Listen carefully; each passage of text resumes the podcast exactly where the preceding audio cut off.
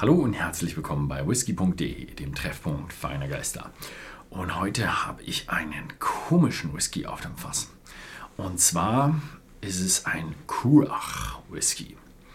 Und wenn man sich erstmal so anschaut, ja, Kurach, ein Name eines alten, ehrwürdigen Schiffes, das Mönche getragen hat, die die Welt erkundeten und wahrscheinlich auch missioniert haben. Ähm, und ja, darin ist ein irischer Whisky, dreifach destilliert, geflagert in Bourbonfässern und dann noch ein kleines Finish. Denkt man sich, ja, ganz normaler irischer Whisky. Aber der Teufel steckt im Detail und dieses Finish ist sehr besonders. Und zwar haben der ein Finish in Virgin Oakers, also frischen Eichenfässern, die ausgebrannt wurden mit Kombu Seaweed. Was ist Kombu Seaweed? Also es ist Seaweed ist Seegras und Kombu ist eine bestimmte Art von Seegras. Das ist ein essbarer Seetang, leicht salz oder mild salzig, obwohl aus dem Atlantik, ich denke mal von man kann sagen, er ist salzig. Leicht süß und hat einen intensiven Umami-Geschmack. Umami ist dieser Geschmack, den wir in Europa eher so als herzhaft übersetzen würden. Im Englischen ist es relativ schwierig, das Ganze zu übersetzen. Deswegen passt Umami relativ gut. Auch in Europa wird es in der Küche sehr viel verwendet, das Umami.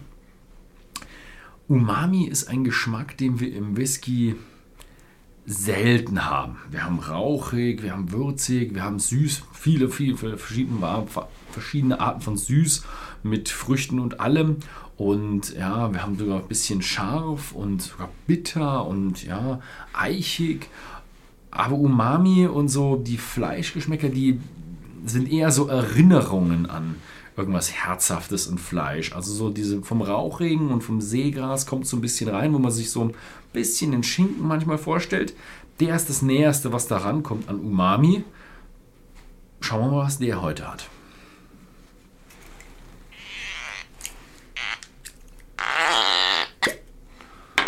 Sehr gut verschlossen. Ich habe es hier im englischen Take relativ schwierig aufbekommen, aber ich habe auch die die Sollbruchstelle irgendwie nicht gesehen.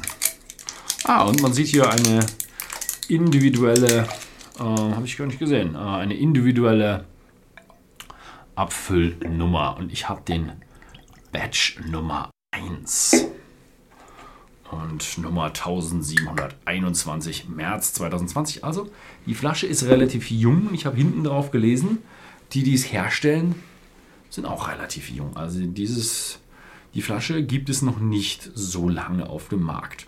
Und da haben sie sich gleich mal was rausgesucht, was bis jetzt vorher noch niemand anders gemacht hat. Schauen wir mal. Oh, okay. Also, er hat wirklich so einen, so einen herzhaften Geruch. Also, man merkt dann schon beim zweiten Hinriechen, merkt man schon, okay, ja, da ist ein Whisky drin oder ein Alkohol drin. Im ersten hätte ich echt gemacht, also, wow, okay, Gulaschsuppe. Am zweiten hast du dann schon die typischen Bourbon Fast Virgin Oak Geruchbrüche drin. Karamell, Vanille, so ein bisschen getrocknete Früchte. Man merkt aber, er hat Ecken und Kanten, ist er lebt von der additiven Reifung. Davon hat er aber eine Menge. Also er hat richtig intensive Gerüche, die man merkt, okay, die kommen aus dem Fass. Und zu meiner Überraschung auch wirklich dieses Umami-Herzhafte. Aber nicht eben nicht von irgendwelchem Rauch, der in den Schinken geht, sondern wirklich was Fleischiges.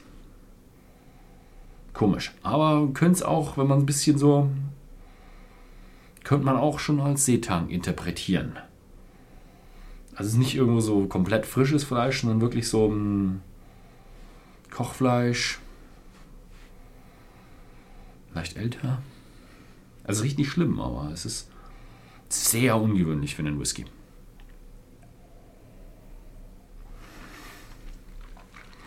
Mhm. Mhm.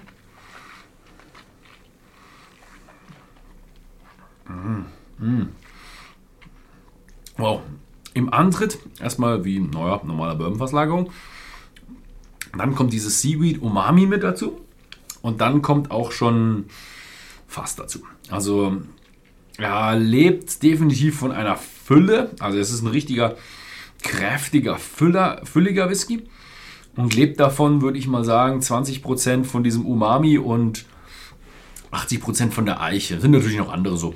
Ist schon süß. Man merkt schon, ist ein Ire mit ähm, gutem Bourbon-Charakter. Aber die Fülle, die man spürt, mh, mm, die kommt äh, zum großen Teil aus, dem, aus der Eiche. Und ein Stückchen eben, denke ich mal, von diesem Seegras. Mhm. Er hat so eine maritime Note, die ist relativ komisch, weil sie nicht verbunden ist mit so einem Rauch. Ich hätte jetzt irgendwo, als ich die Geschmäcker drin hatte, habe ich irgendwie so, oh, wo ist der Rauch? Also er ist, er ist wirklich ein komischer Whisky.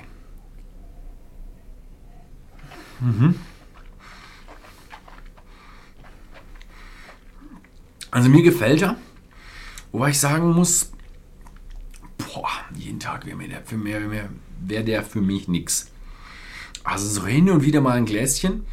So und irgendwo zu deinem Tasting Circle mitbringen als, als Gag, wo man sagt, pass mal auf, hier ja, mit Seaweed ausgerannt und äh, schmeckt da mal rein. Das, es ist definitiv mal was ganz was anderes und ich bin immer wieder verblüfft. Ich bin, bin jetzt auch schon, ich glaube, äh, fünf, sechs Jahre hier auf dem Kanal und es gibt immer wieder so viele neue Sachen und das ist mal wieder was komplett Neues, komplett anderes und das merkt man wirklich im Glas.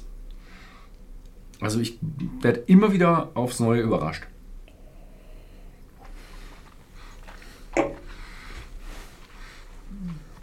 Coole Geschichte. Ist auf jeden Fall ein, ein Special für, seine, für sein Barfach, wenn man mal was Besonderes haben will. Mhm. Ja, gefällt mir gut. Schaut mal bei whisky.de im Shop vorbei. Er ist nicht so teuer. Die normal, normalerweise sind immer die, die Start-up-Brennereien, die müssen irgendwo das Geld wieder reinbringen und setzen den Preis irgendwo ein gutes Stückchen höher an. Die liegen jetzt bei 40 Euro für ein neues Statement. Ja, ist auch schon ein Stückchen höherpreisiger, wenn man es mit den normalen äh, Abfüllungen vergleicht. Dafür kriegt man halt was Besonderes und eben einen Startup-Whisky. Aber er ist nicht unverschämt teuer.